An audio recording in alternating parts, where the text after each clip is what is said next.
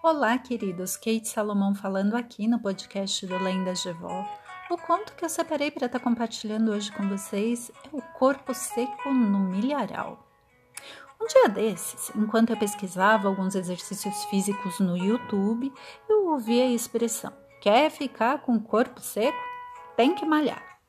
Fui lá, malhei, malhei pra caramba, acompanhei o vídeo até o final. Quase, na verdade, quase até o final. E quando eu estava chegando ao ponto de morrer de exaustão, sozinha, toda suada, parecendo uma maluca reclamando com a professora de ginástica do vídeo, pausei o vídeo e decididamente fui até a minha geladeira, peguei um pedaço generoso de bolo de chocolate com cobertura, e enquanto eu comia o pecado em pedaços, eu cheguei à conclusão de que quem entendia mesmo de corpo seco, ah, era a bisavó Faustina. Vê se você concorda comigo.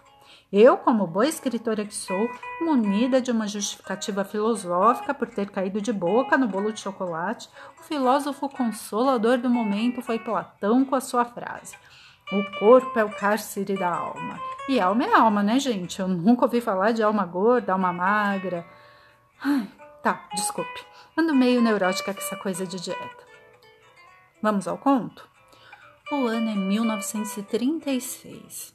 Minha avó Maria e suas irmãs, assim como todas as moças da cidade de Joanópolis, queriam ir ao coreto da cidade para paquerar. Era época de carnaval e todas as jovens se reuniam para as brincadeiras próximas à paróquia, sob a supervisão atenta das carolas da igreja, que eram as responsáveis pelo Fofoca News, que toda cidade de interior tem, né? Ser destaque do Fofoca News significava não conseguir um bom casamento, e isso sim é que preocupava a bisavó Faustina em relação às filhas. Minha bisavó estava desconfiada que minha tia-avó Ana, irmã do meio da avó Maria, estava arrastando asas para o filho do dono do armazém. E ela estava atenta. Acontece que os dias se passaram e, durante mais uma manhã que nascia, de chinelas de couro, vinha caminhando minha bisavó Faustina e suas três filhas para mais um dia de trabalho no casarão da família Antunes. Cortar caminho por dentro das extensas plantações de milho era a rotina da bisavó Faustina todas as manhãs. Durante o verão, os trapos de algodão protegiam seu pescoço do sol escaldante. Porém, nas manhãs frias de inverno, não haviam meias e botas suficientes para espantar os gélidos ventos de cortar até a alma. E por falar em alma, durante o caminho, naquele dia especificamente, minha bisavó resolveu contar para as filhas a lenda do corpo seco. Elas aproveitaram a companhia da mãe, que estava indo trabalhar, para atravessar o milharal rumo à cidade. A realidade é que elas estavam eufóricas para ir à cidade, comprar umas linhas para bordar, fitas para os cabelos e fazer compras no armazém de secos e molhados. Naquele dia, a neblina começava a dissipar pouco a pouco, e entre uma fina névoa e um tímido raio de sol, às vezes era possível confundir o espantalho do milharal com os roceiros. Uma das irmãs da Ava Maria se assustou com um barulho vindo do milharal, no entanto, era um pássaro. Atenta a essa oportunidade, a bisavó Faustina aproveitou para começar a contar a história. Calma! É só um pássaro, ela disse e olhou fixamente para as filhas.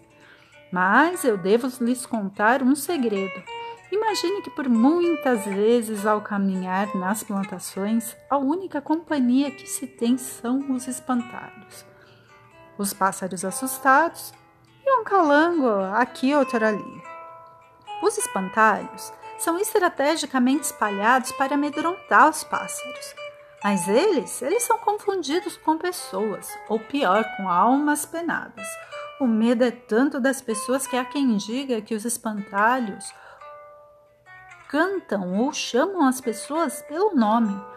Como se não bastasse, teve uma ocasião em que uma criança disse que o espantalho até saiu correndo atrás dela. E continuou a bisavó Faustina. Eu sempre adianto ao máximo com o serviço do casarão para que eu possa vir embora antes das seis da tarde, antes que o vento comece a cantar e a bruma traiçoeira da noite, venha me abraçar. Dizem que ela não só nos anestesia, como turva os olhos, nos fazendo confundir o caminho de volta para casa. Francamente, isso sem pensar que o pior é a lenda que contam de que um dos espantalhos, na verdade, é o tão temido corpo seco. Que ele suga a alma de quem passa por ele depois das seis da tarde. Como vocês devem saber, o ano da fundação da casa, lá da família Antunes, a matriarca quis proteger sua neta mais nova de se aventurar, né, e fugir com um rapaz italiano. O rapaz era de família simples e havia trabalhado junto do seu pai na construção da propriedade. No entanto, a neta estava perdidamente apaixonada. O rapaz era belíssimo, segundo contam. A matriarca da família, no entanto, né? Ela era a pior das Antunes. Era uma mulher amarga e pensou que o rapaz só queria se aproveitar da neta e roubar-lhe a herança. Foi então que ela fez um feitiço de família e condenou o jovem rapaz, prendendo a alma dele dentro de um dos espantalhos da plantação na propriedade. Agora isso, ouça isso com muita atenção.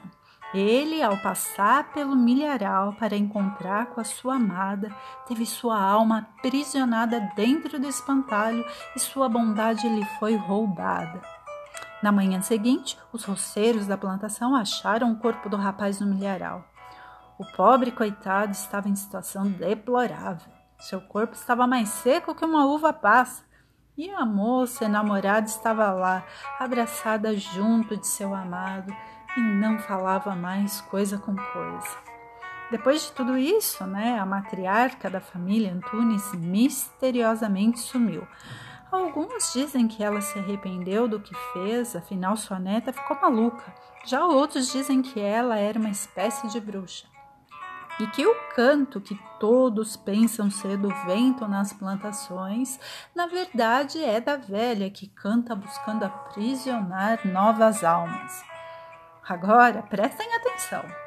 Todos por aqui alertam as jovens moças que, se não quiserem ter suas almas sugadas pelo espantalho, é melhor se recolherem antes das seis da tarde e nunca, jamais se aventurarem a ir namorar no meio do mato, né? No milharal, ainda mais à noite.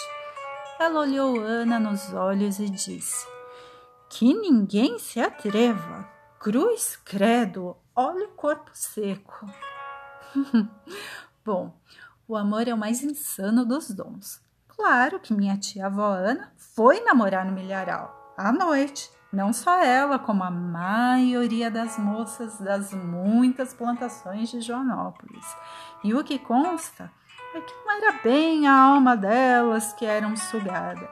E verdade seja dita, por nove meses depois dos encontros, né, dos namoros no milharal, ninguém ficava com o corpo tão seco assim.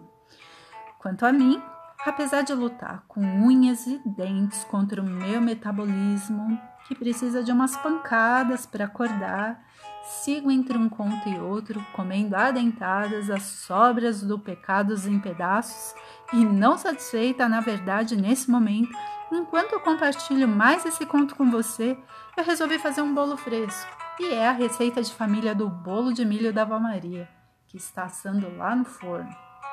Ah, vai lá, faz um bolo, seja feliz. Corpo seco é assombração. Hum, cruz credo. Bom, queridos, foi um prazer compartilhar mais esse conto de família com você. Amei te contar, espero que você tenha amado ouvir e eu te espero aqui na próxima terça-feira no podcast do Lendas de Vó. Um abraço e até!